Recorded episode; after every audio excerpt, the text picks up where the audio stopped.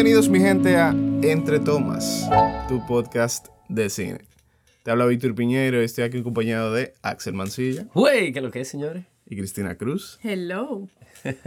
señores, aquí estamos en la segunda parte del recap del 2019 y como que sentíamos que teníamos que hacer, ¿tú entiendes? Como para darle una clausura, como que los premios no fueron suficiente clausura, aunque fueron excelentes pero queríamos como darle una clausura entre tomas. Y estamos hablando como muchísimas cosas 2019 todavía, pero nada, vamos a seguir. Y que como que ahora a principio de año no han salido tanta cosa tampoco, ¿verdad? Sí, está, sí como que está flojo. De hecho, en marzo, este mismo mes fue que yo vi mi primera película estrenada en 2020. Bárbaro. yo creo, yo no he visto nada de 2020. Una serie de Netflix y ya, que fue la de Aaron Hernández. Yo, ah, Bueno, yo he visto un par de cosas del 2020 ya. Yo, el problema mío es que yo no he ido mucho al cine de 2020 por eso, porque siento que no, no ha habido nada que, me llame. Pero sí hay muchas cosas que se han entrenado en, Netflix, por ejemplo, vi el de Fórmula 1, Draft to Survive. Ya lo terminé. Lo de Aaron Hernández que tú dijiste está chévere, como un par de cositas así, pero siento que en cuanto a película, sí. bajó. Como que ahora se me juntaron varias, que fue Onward, The Invisible Man y otra más que no me acuerdo ahora. Pero entonces seguimos con lo que estábamos de, de cierre del 2019, ¿verdad? Sí, sí, sí. Y nos quedamos con Best Line in Film, ¿verdad? Cristina quiso que nosotros agarráramos y pensáramos la mejor línea en una película del 2019. La complicó, ¿verdad? La complicaste un ching ahí. Pero yo tengo la mía. Ok, tira. ¿Te la tiro? Sí. Tírala. La línea que tira Judy, Renée Zellweger, para cerrar. Víctor la dijo en el episodio pasado, pero yo siento que es una línea que...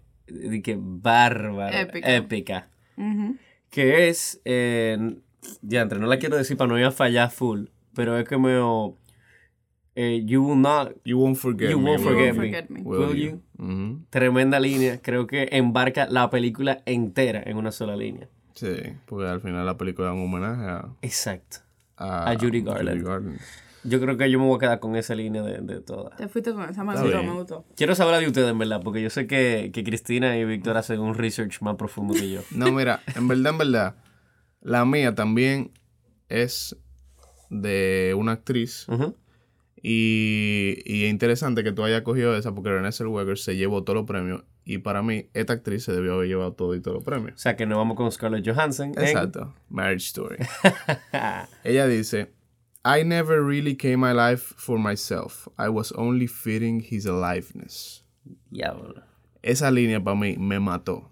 Porque es como la línea más real, yo creo, de, del cine en 2019. Como que tú no, tú no sabes la cantidad de gente que se han visto en esa posición de que por tú ver a la otra, a la otra persona, a tu pareja en, su grandeza, tú te como que te dejas comer. Y como que tú te dejas, como que tú te olvidas de lo que tú quieres. Exacto. Y como que cuando ella dijo esa vaina que she cracked, o sea, como que para mí fue wow. y en verdad, las otras dos que yo tengo ahí de highlights estaban compitiendo ahí, pero esa es una línea. Fue la mejor. Lo que pasa, personalmente, para mí, ese fue el mejor guion del 2019. Para mí. sí, ese guion Ese guion tú lo puedes analizar como tú quieras y fue una barbaridad, loco. Línea por línea. Tú te puedes analizar los monólogos también y son increíbles. Chris, dame la tuya. Bueno, la mía es de Little Women.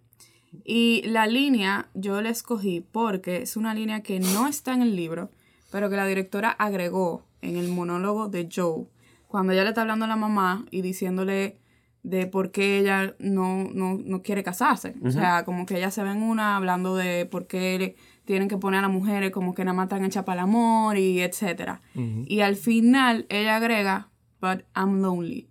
Y para mí eso fue como, mi es una realidad. O sea, por más que tú quieras fajarte y sé tener esta mega carrera, hay una realidad y es que tú también, si estás solo, estás solo. O sea, tú no estás compartiendo eso con nadie. Yo siento que esa película fue underrated. A mí me gustó bastante. A mí me gustó mucho y me gustó mucho la adaptación porque la sentí como muy de ahora, más que una película de época. O sea, como que la adaptación tuvo muy buena. Y la verdad que ese momento en el guion fue como que en la película yo dije, wow. O sea, como que e, eso me llegó, ¿tú me entiendes? Porque de verdad creo que por eso es mi top No, y más por el personaje, como el personaje va a la película entera, tirar esa No, y que, es que es un personaje que tú, en todas las otras películas, tú lo conoces como así, como independiente, que no le importa nada, que, que no, que yo no me voy a casar, que sé yo qué, pero ella admitía al final ahí, but I'm lonely vulnerable. eso, eso, exacto, esa parte vulnerable fue como que, ok, sí, Tú sabes es, que una realidad. A mí, o sea, a mí no me encantó Little Women, pero de las cosas que sí me gustaron fue eh, Saoirse Ronan, o sea, esa tipo indudable. Yo no he visto nada malo de ella. Una de las razones por las cuales a mí no me gustó fue porque era muy in your face. Sin embargo, el personaje de, de Saoirse Ronan como que no era de su personaje para mí. Como que, aún siendo quien lleva la historia y es como quien lleva todo lo que te quiere contar, quizá Greta Gerwig con esta adaptación, él es lo suficientemente sutil como para darte una línea, un discurso así como el que ella da en, ese, en, ese, en, ese, en esa escena y terminarlo con, esa, con ese momento tan controversial, ¿entiendes? Como que tú dices, wow, como que al final esta es la realidad, ¿entiendes? Exacto. Como que esto es lo que está pasando y tú tienes que decidir uno de los dos. Esos son para mí el futuro del cine. Yo creo que yo se lo había comentado a Cristina, eh, que son Timothy Chalamet y, y Saoirse. Sí. la verdad que... Es el futuro, loco. Sí, en verdad. Lo Leonardo DiCaprio, la cosa. Esos son. Sí. Para que estemos pendientes. Tú tienes highlights ahí de, de líneas que te gustaría mencionar. Highlights, así bien rapidito. It is what it is, de The Irishman. O sea, esa línea lo dice todo. eh, physical evidence can tell a full story with a false turn que de Knives Out. Eso, para mí dice la película. No he visto Knives Out todavía. Diablo, se dura. Y eh, estas esta dos me dieron demasiada risa. God didn't even do the fucking, the marriage story de Laura Dern. O sea, cuando ella dice eso fue como que, wow, yes. eh, It's not a good time to be a Nazi, de Jojo Rabbit. Ay, sí, yo he visto esa línea en el trailer, en la película, o sea, donde sea que la tiraban, era como que todo el mundo se venía abajo. No, no, pero espérate, espérate, espérate. Te pasé honesto. Yo creo que cualquier línea que tú cojas de Yorkie en Jojo Rabbit va a ser tremenda línea. Sí, porque ese personaje. Porque ese personaje está demasiado bien. Pero creo que dicen el. Ey, esa me gustó hasta más que la otra. Eso, eso fueron mis highlights. It's not a good time to be a Nazi. Yo quiero verla de nuevo, ¿verdad? Jojo Rabbit. Sí, Jojo Rabbit fue muy ¿Y tú, ¿tú tienes highlights de esa? Yo tengo dos highlights. Eh, una es de Joker, que estaba casi siendo mi primera. Y dice así. The worst part about having a mental illness is that people expect you to behave as if you don't. Titua. Ese para mí fue el discurso de Joker que fue de que literalmente tú no sabes por, por lo que nosotros estamos pasando. La gente que, tenemos problemas. Está buena esa. Y la otra es de Rocketman, que para mí fue una de las películas más infravaloradas de 2019. Y dice así. You've got to kill the person you were born to be to become the person you want to be. Ah, yo me acuerdo de esa. Otro level. Sí, eso tuvo muy Elton John ahí metiendo manos. Esa tuvo muy buena. Sí, yo me fui más por el, como por el, realness de la frase, pero en verdad... Me gusta que no hubo nada igual, loco. Sí, eso me gusta. que yo estaba medio asustado porque dije, diantre, ahorita vamos todos con la misma cosa. Está cool eso. no, eso está heavy. Eso es parte de todos recaps. Yo por, por el, episodio 1 estaba viendo Marvelous Mrs. Maisel, ¿eh? ya tú sabes. Entramos entonces ahora con... Best Line in TV. Exacto, o sea, en serie y televisión. Tírala tú primero entonces, Chris. Vamos a darle contigo mismo. Ok. Eh, mi línea yo lo voy a coger de una serie que yo he hablado bastante, pero aquí voy a por fin a decir, a dar un poquito de argumento. Okay. Eh, es Dickinson. Yo, yo sé, yo sé, Dickinson. Señores, señores, la Apple le está pagando a Cristina. Por mi madre. Ella está viendo al menos Dickinson gratis. si fuera cierto. Ey, casi una, una escritora slash actriz de Dickinson casi viene al podcast. ¿Qué? En diciembre. Ella vino, que estaba aquí, me ella me respondió y de todo, o sea... Eso estaría cool. Eso estaría muy heavy. Nada, eh, la línea es, I went to the circus. Ustedes la ven sola y no significa nada, pero eh, el episodio es un episodio donde el papá de Emily Dickinson se está eh, postulando como senador. ¿Qué pasa? El episodio empieza, el mismo, ese, el, ese es el día de las elecciones. Y el mismo día de las elecciones muy inteligentemente es el día de que viene un circo al pueblo. Entonces ellos hacen como que esta relación del día de las elecciones con el circo. El personaje de Emily Dickinson quiere ir al circo porque ella dice yo, yo no voto porque yo voy a, me va a importar lo que pase con las elecciones.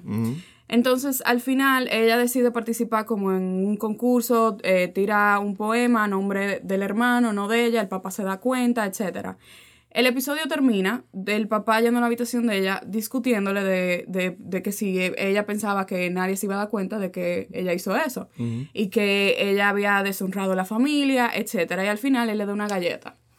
Y cuando él le da la galleta, ella se voltea, es como un momento como de clímax en el episodio. Eh, y ella tiene como si fuera un viaje, ella tenía como estas medio alucinaciones eh, en cada episodio eh, donde ella como que tenía estas inspiraciones de escribir sus poemas y en ese momento ella va como si fuera el circo. Pero en el circo ella es el entretenimiento, que es una ser una, una escritora, una poeta femenina. Y ella es como la freak que presentan. Entonces, al final, eh, una de los personajes entra a la habitación, que está como en el circo, y le está diciendo Emily, Emily, y ella vuelve a la realidad. Ella se voltea como que va a llorar y la muchacha le dice como que, ¿qué pasa? Y ella le dice, I went to the circus. Pero fue justo después que el papá le da esa galleta y resulta que el papá, después, desde el principio del episodio, dice como que él era un hombre como de honor y que por eso él, iba a ganar. Y al final él gana, no tiene nada que ver con lo que estaba pasando con ella. Él gana y justo después de haber tenido todo este pleito con la hija que no tiene nada que ver. O sea, fue como Sí, como que... Como perfecto para encerrar todo este viaje de este día completo, que era una loquera al mismo tiempo. Y siento que, o sea, es un episodio muy rico en cuanto al screenplay, en cuanto a la dirección de arte. Y esa línea para mí fue como perfecta tirar ahí. Y por eso es mi top one. Está bien, ¿verdad? Fue la que más te... Le dio. Sí, porque para tú llegar a, como a ese level de tu analizar qué tanto significa la línea no solamente para el personaje, sino como para cómo tú, cómo te llega el mensaje de la claro, Totalmente. como que quizá el circus no era literalmente que ella fue al circus, sino como que todo lo que ella está viviendo y el hecho de que su papá haya ganado las elecciones es quizá... Y ella no, no, fue físicamente, pero sí emocionalmente con, todo lo que pasó. Entonces me pareció muy bien. Tírame el tuyo, Víctor. Mira, mi línea favorita de una serie en 2019 fue una línea de mi serie favorita. Bueno, no lo voy a decir. Bueno, ya, lo, ya, lo, dije, whatever. una, una línea en Chernobyl que dice lo siguiente. What is the cost of lies? It's not that we all make... Perdón. Bárbaro, a mí me encantó esa línea, loco. Es que fue más o menos cuando están hablando, loco. Sí, Yo están explicando el, el, todo el lío. Eso fue tremendo, tremenda escena. Él le dice, What is the cost of lies? It's not that we'll mistake them for the truth. The real danger is that if we hear enough lies, then we no longer recognize the truth at all. Titúa. Men, yo no tengo ni que explicar. Esa línea está... Eso lo dice no, pero esa escena, esa escena de por sí está Que tú llegues a un contexto audiovisual en el cual tú puedas tirar esa bomba no es tan fácil. O sea, como que imagínate que tú estés pensando que cómo yo le doy una galleta a los responsables de esta vaina. Y tú comienzas y piensas y piensas, ok, vamos, estamos en, un, estamos en una corte, están los tigres ahí, ¿ok? ¿Cómo yo llego al punto? ¿eh? exacto, ¿cómo yo llego al punto de que yo me siento en la libertad de yo escribí de que what is the cost of lies, ¿entiendes? Como que tú dices no, esa, esa escena de por sí está genial. Digo, yo me hice, yo, a mí, para mí de la mejor, la mejor serie limitada que yo he visto es Chernobyl, de verdad. Es buena. A mí personalmente me encantó esa serie. Es demasiado buena. Yo me fui un poquito más light con la mía, con la línea. Y es porque es una línea que desde que empieza, yo creo, esta temporada de esta serie, no quiero decirlo todavía, eh, me quedé como, como esperando, loco, a ver qué pasaba con esto. Era algo que, que estaba como en in the back of your head, como dicen. Y es, Susie, do you copy the Stranger Things? Uf. Porque que, creo que con, con, Dustin nos quedamos la serie entera pensando si realmente si era, verdad, si era real o no. Tú sabes, y cuando él empieza a cagar ese radio, Susie, do you copy? que esa muchachita responde esa escena de por sí. Porque creo que un poquito... Mira, me, porque yo inclusive tengo una línea de Stranger Things como highlight. Men, es de que verdad. Tú mismo piensas de que cuando tú eras chiquito, que tú te inventabas vainas así. Tú, tú, te inventabas eso, de que no, yo tuve una novia cuando yo estaba en el campamento. Esa vaina es clásica. Loco, a mí me encantó eso. Entonces, creo que cuando ya por fin... a mí me gustó la escena. Yo estoy cogiendo la línea de Suicide You Copy, pero la escena per se me gustó mucho, obviamente. Que creo que tú la mencionaste en. Sí, yo mencioné lo de Never Ending Story cuando iban a cantar. Eh, entonces yo me tuve que ir con esa. Si alguno tiene highlights de líneas chéveres. Eh, highlights, la mía, uno de ellas es Stranger Things. You can spell America without Erica. O sea, para mí ese personaje me encantó y esa línea dice mucho como que del personaje eh, de verdad fue como épico. Ya, sí, esa, esa chamaquita. Esa chamaquita se, lo, se, lo, se la comió. Me acuerdo a Cristina de ella, por alguna razón. y hay otra de Killing Eve Season 2 que no tuvo tan fuerte como Season 1, pero eh, Don't be jealous, I'm not with them when I'm with them. O sea, el personaje de psicópata, que es la que mata a todo el mundo, y le dice al personaje de Eve, que es Sandra Oh, como que, oye, yo no estoy con ella cuando estoy con ellos, refiriéndose a sus parejas sexuales, como que ella está por ella. Esa hay que verla. Pero la tipa es una psicópata y es, bien interesante, o sea que, nada. ¿Y tú, Víctor, tienes highlights? Sí, yo tengo dos highlights. Uno es de quizá uno de mis personajes favoritos de la historia de la, de la televisión que se llama Tyrion Lannister en Game of Thrones. What unites people? Armies, gold, gold, flags? No. Stories. There's nothing in the world more powerful than a good story. Nothing can stop it. No enemy can defeat it. Normal. Esa frase está, buena, Esa línea está buena, loco. Y la otra que no la podía dejar atrás porque literalmente lo que significa para este universo es demasiado. Y es This is the way de The Mandalorian. Loco, es que This is the way para Star Yo pensé que te iba a decir I have spoken. esa, esa, esa era una de esas. Era una de esas. a mí me gustó eso. I have spoken o This is the way. Pero This is the way, pues que. The Mandalorian. Por ahí que se tienen que ir. Sí, por ahí que se tienen que ir. The Mandalorian está muy. Sin dar spoiler, pero. I have spoken. sí, loco. Entonces, señores, entramos ahora con la mejor escena para nosotros eh, de lo que pasó en el 2019. Una escena que por ya sea diálogo, acciones, el performance de los actores, fue como la escena que nosotros más como que impactó, acordamos o simplemente queremos dar como... Entendemos que merece que lo mencionemos. Sí. ¿Me fui con la mía? Sí, dale. Señores, obligatoriamente para mí tenía que ser la escena de Marriage Story cuando... Gracias a Dios yo tengo más mi listado para mencionar. Es, que es una escena yo creo que ¿Pero cuál? ¿Cuál es? No, no, no, la escena donde ya los dos crackdowns, ah, sí, ya, O sea, cuando ya se dicen la cosa a la clara que... Después que, te dicen, yo, yo, espero que tú te mueras. Sí, o sea, eso, es una escena demasiado powerful. No, eh, no, es casualidad que está en la 3 Exacto, no es casualidad. Es la mejor escena del 2019. Sí, yo diría que es una escena de que... Eh, creo que va a pasar la historia. Es una escena para mí que va a pasar la historia, que dentro de tantos años van a estar de que... ¿Tú te acuerdas, loco, de esa escena, man? Cuando esa gente yo creo que hicieron una actuación impecable, una dirección impecable y, se siente eso. Unos actores que definitivamente están ahora mismo en su en su clímax, yo diría. En su prime, En su prime, literal. Eh, mira, yo la tenía ahí en el tope también. Y en verdad, para yo decir algo, yo diría como que es aún más impresionante que todo estaba scripted. O sea, que esa gente no improvisaron ni una sola palabra. Y ahí volvemos al guion de Marriage Story. Pero también la dirección de Noah, de Noah Baumbach, de tú, cada vez que uno toma el protagonismo en la pelea, tú ves al otro un poquito más, más bajito. O, tú, o sea, tú lo ves desde la misma posición en la que ellos lo están viendo. Entonces,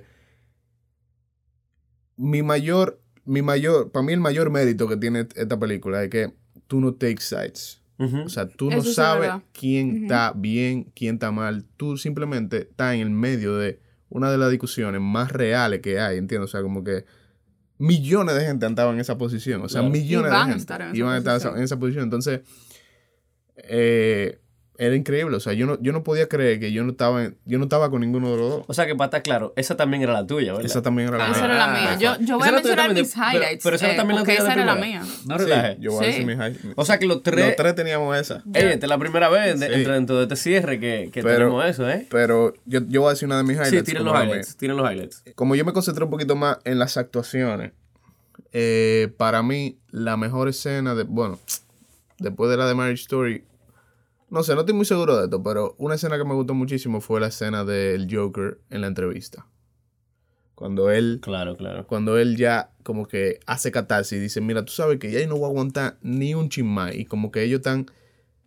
la escena va encreciendo, ¿tú entiendes? Como que desde que él entra y como que él está bailando, tú dices, wow, ¿qué es lo que va a pasar aquí? Y como que comienzan a hacerle como una comedia sarcástica a él y tú sabes como que en verdad esta gente no tan clara de quién es esta persona. Y... No, o sea, una tremenda. Y como que mientras va aumentando y todo lo que él dice, en verdad esa escena está... O sea, como que Joaquín Phoenix ya llegó como al punto ahí. Fue como, ya, olvídense, denle todo a ese hombre.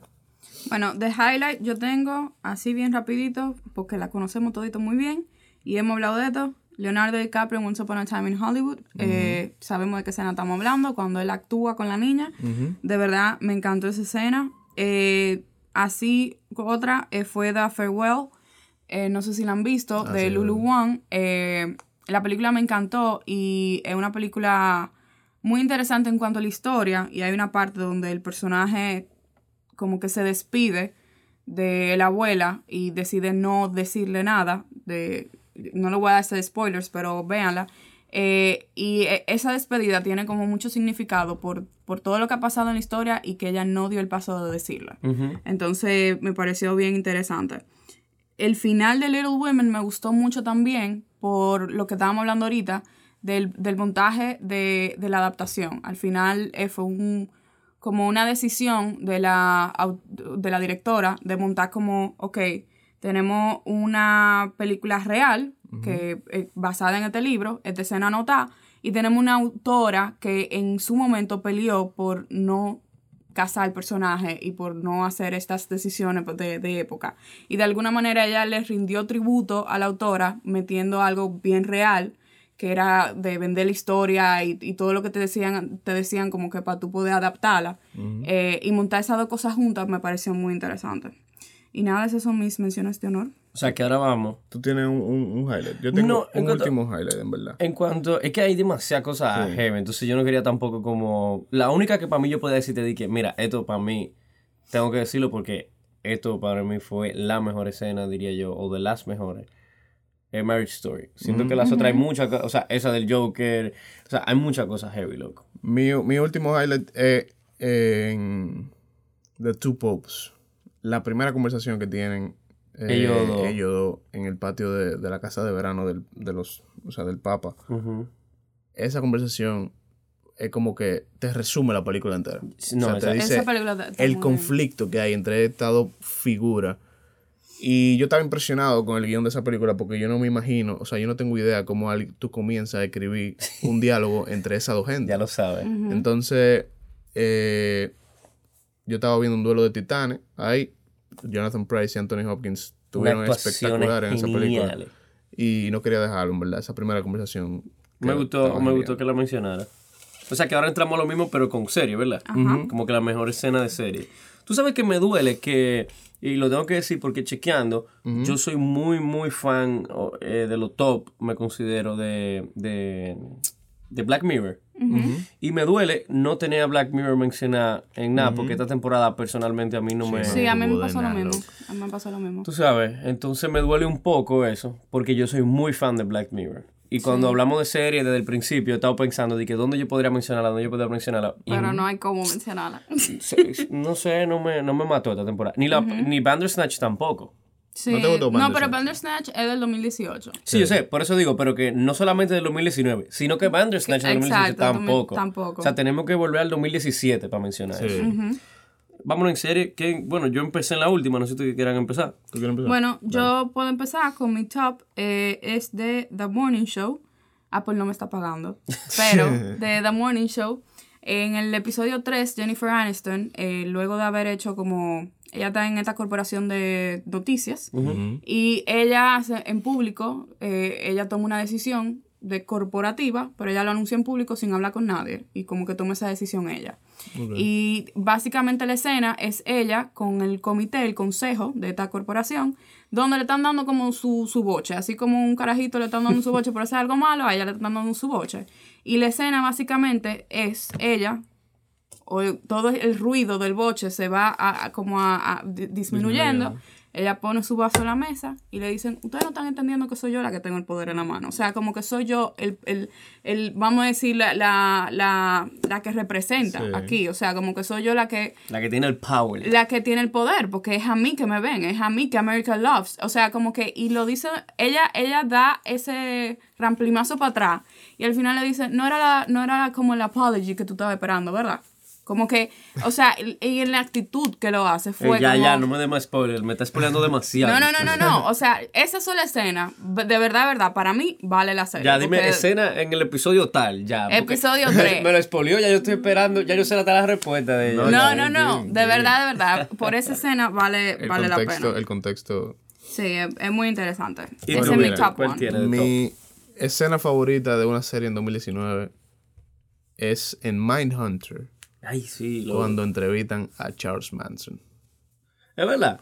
Men, es que desde la primera temporada están teasing que va a llegar mucho hype. A Charles Manson, Charles Manson, Charles Manson. Y tú dices, wow, man, ¿quién es este pana? O sea, como que, o sea, yo sé quién es este pana, pero como que quién va a llegar, que va a, vivir como al, al hype que tú tienes, con que tiene que llegar como el mastermind de los serial killers, ¿se entiende? Casi, porque ellos entrevistan a literalmente todos los serial killers que han pasado por Estados Unidos.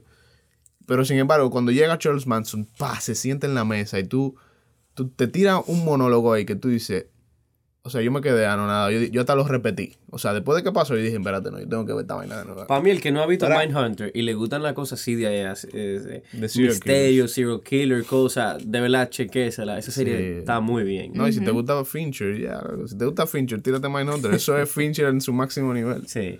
Entonces, esa escena para mí estuvo genial y, yo creo que es mi favorita de. Me gusta que te haya mencionado. la serie. Yo creo que con la que yo voy a mencionar, yo puedo entrar un poco en controversia. eh porque hay gente que le gustó, hay gente que no le gustó. Y creo que nunca se puede estar 100% contento con esto. Pero yo voy a mencionar la, la, escena de Game of Thrones cuando matan al Night King. Yo la tenía en highlight. Eh, eso puede crear mucha controversia. Porque, a Night King. Mira, Oye, nada más los clips de toda la gente, cómo, cómo gozó ese momento, te deja saber. O sea, Pero lo que pasa es que en mi opinión no había forma de tú complacer a todo el mundo, creo. Eh, y personalmente, mm, hubieron otras cosas que me molestaron de la serie, no, no eso. esa, creo que eso fue una escena muy ápera. Yo también creo que tú lo mencionaste, de cómo fue ah, con la música, Porque es una. Eh, yo creo que ese episodio, la mitad del episodio se basa en llegar a ese momento. Eh. Es como dándote hype, hype, hype, subiendo, subiendo, subiendo para llegar a esto.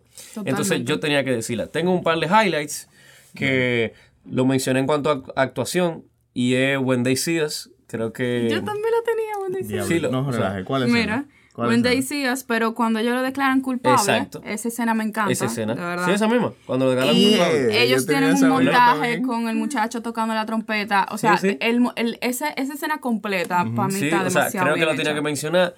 Y bueno, ya esto era más un spoiler que vi ahora, porque eso lo tiraron ahora, pero lo quería mencionar. Y es que Stranger Things cierra uno pensando que muere Hopper. Eh, yo creo que es una escena donde todo el mundo se queda como, ¿qué? O sea, yo también pensé que la, serie, la serie hasta iba a terminar. Yo dije, mira la Valtteri, no Y el primer teaser que tiraron, por si no lo han visto, pero pequeño spoiler, pero vemos que él está vivo. Sí. Entonces creo que esa, de alguna forma ese teaser hizo que esa escena cogiera un valor. Sí. Me doy a entender, ¿verdad? Totalmente. Creo que no era tan, obviamente era gigante, pero ahora ese teaser te da algo mucho más grande de esa escena de cuando Hopper muere y así es que cierra la temporada. Sí. Entonces esos son mis highlights. Bueno, ahora seguimos con mencionar... Un highlight. un highlight? Oh, un highlight, highlight. Sí. Que es en la quinta temporada de Peaky Blinders. No haga spoiler. no, no, Chile, no te voy a spoiler. Los mejores momentos de Peaky Blinders están en las enfrentaciones de los actores. Ya lo sabes. By far. O sea, tú puedes decir lo que sea de esta serie, que es la mafia, que es la vaina, pero la, lo confrontations que hay entre Cillian Murphy, porque ese tigre tan todita, con cualquier otra gente son los mejores. Y para mí, de los mejores momentos fue el enfrentamiento en la tercera temporada de Cillian Murphy con Adrian Brody, que yo dije, esta vaina es para los premios. o sea, yo no, yo no sé cómo esa serie no está en los premios, pero nada. Eh, en la quinta temporada, el, no me acuerdo qué capítulo, comienza con que ellos van a un orfanato que ellos, que ellos fund. Ajá, que ellos fund. y ellos enfrentan a las monjas, que son como la jefa de... Te Bárbaro, sí que escena, loco. Y es increíble cómo estos personajes como que están caracterizados por ser como evil, ¿tú entiendes? Como que... O sea, los lo Peaky Blinders. Está difícil explicar esta escena sin dar spoiler. Exacto. No, no, no, yo no voy a dar spoiler, pero yo no voy a decir, que, yo no voy a decir qué es lo que pasa. Lo que voy a decir es como que como, aún siendo ellos quienes son en el mundo del crimen, ellos se interesan por el bien de la gente, o sea, como de los huérfanos que ellos están funding, ¿entiendes? Y ese conflicto de lo, por lo que ellos están peleando, más lo que ellos hacen en esa escena, es como que tremendo. O sea, yo dije, mierda, esta escena está demasiado burla. Ya lo sabes. Ya lo sabes. Me gustó que mencionaras a los Peaky. Siempre fan de los, Peaky. Blinders. Bueno, antes de seguir, eh, para mencionar nuestra top five serie y después cada uno va a elegir su, favorita.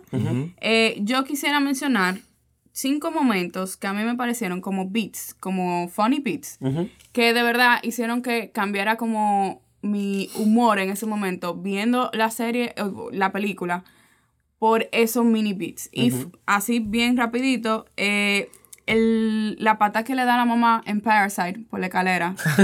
Señores, cuando ella hace eso, de verdad, yo no la estaba esperando. Y todo el mundo se queda como, wow. Que, y tú te ríes. O sea, es una patada, es algo como negativo. Y tú te ríes en el momento. No, que hasta ahí queda la tipa, loco. O sea, fue como que, wow. Después de eso, manito. Sí, eso para mí tuvo como. Son, son de esos, esos beats que en el guion hacen la diferencia. Me que hasta ahí queda. Hasta ahí queda.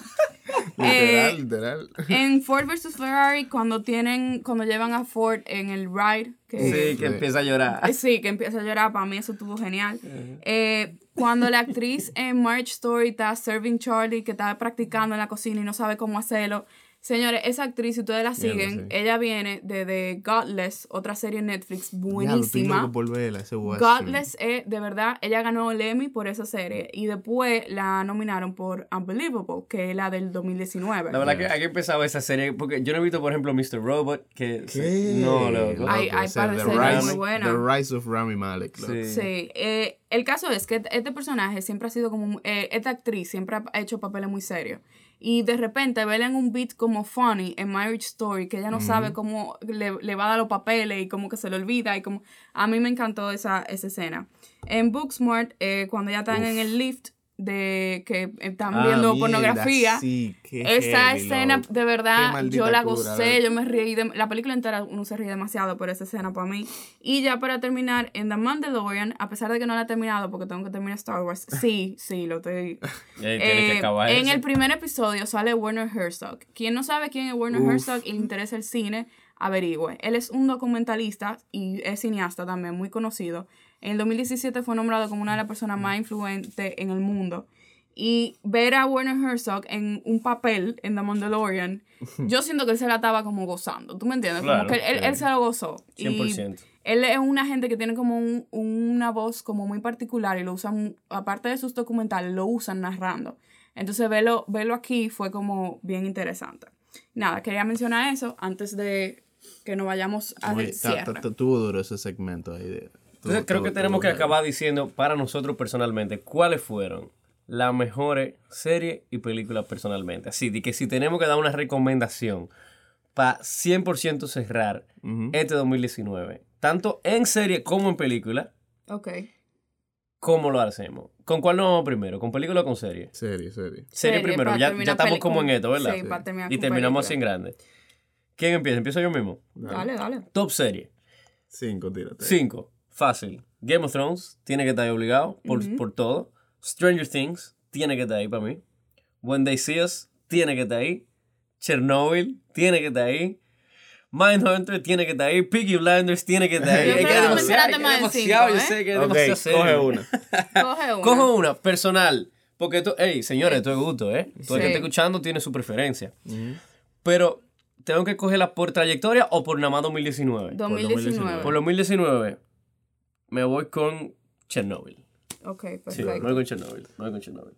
Bien. Mis cinco series de 2019 fueron Chernobyl, Euphoria, ya, Euphoria. When They See Us, Peaky Blinders y Mindhunter. si yo tengo que elegir de calidad, las mejores cinco series para mí de ese año fueron esas cinco de las que yo vi, tuve. Yo tengo un pila de series que yo no veo, claro. Eh, y si tengo que coger mi favorita, by far, Chernobyl fue una obra maestra. O sea, ¿Ahora también la cogiste? Sí. Uf. Esos esos seis episodios son perfectos. Yo no tengo ni una, o sea, en verdad yo tenía una queja, pero en verdad después de que pasó el tiempo dije, baraja, esa queja no hace nada con esa serie. Mira, ah, por eso que a mí me gusta estos recap, porque hemos hablado de muchas cosas que no hablamos la temporada completa y hemos hablado mucho de una serie que yo personalmente no había visto. O sea, la tengo que ver, la tengo en mi lista y ya. Chernobyl. Sí, la tengo. Ella tiene que dejar de ver Dickinson un momento y ver Chernobyl. Qué vaina. Se la recomiendo. ¿Cuántos eh, episodios son de Dickinson? Diez. Exacto. Pero son cortos, no son, no son como los... Chernobyl tiene seis nomás. Eh. Sí, pero son más largos. Sí, una hora. Y no es algo que tú vas a ver, que puedes ver sin pensar y como chilling. No. no, ¿Me entiendes? Entonces es como When They See Us, que es como emocionalmente. Dame las tuyas, Chris. Las cinco mías: Stranger Things, Dickinson, Euphoria, When They See Us. Y esta no es ficción, pero siento que la serie está muy bien hecha y me puso a ver la realidad y es Fórmula One Drive to Survive. Uf, yeah. Pero eso, eso es 2020. Eso es 2019, es la primera temporada. Ah, ok, la primera fue en 2019. La primera fue en el 2019. fue más para atrás. hablando de eso. Sí, es verdad, es verdad. No, no, la primera fue en, en, el 2019 y fue justo antes de empezar la temporada de, de, del 2019. Y fue para ellos empezar en marzo. Ellos empiezan en marzo. Demasiado. Y en marzo estaba yo, señora, que iba al gimnasio y pedía mi Fórmula 1 en la televisión. Y todo eso fue por la serie. Te hace fan, te hace O sea, la serie eh, número uno para mí, Euforia. Muy bien, pero en Vamos con película entonces y comienza tú mismo, Cristina. Ahí. Ok. Euforia tu número uno, está heavy. Ok, Euforia. Eh, con película. Dios mío. Está difícil ahí. Sí, eso está complicado. Eh, oh, yo tengo un pequeño problema con la película y es que tiene que ser el 2019 o sea, independientemente de, es 2019. Entonces hay algunas que son del 2019, pero la vi en el 2020 porque aquí llegaron en 2020. 2019. Pero son el 2019. Entonces, son cinco, ¿verdad? Sí. Tírala y después coge tu favorita. Vamos a ver. Ok. Eh, Once Upon a Time in Hollywood. Parasite. Booksmart. Jojo Rabbit. Marriage Story. Coge una. Y personal, ¿eh? Personal. Personal, personal. Parasite. Titúa. Víctor, dámelo. Mis cinco películas de 2019. Mis cinco películas de 2019, dámelo, Víctor. Son Parasite, Marriage Story, 1917, Joker y Once Upon a Time in Hollywood. ¿Y si tiene que coger una? Parasite.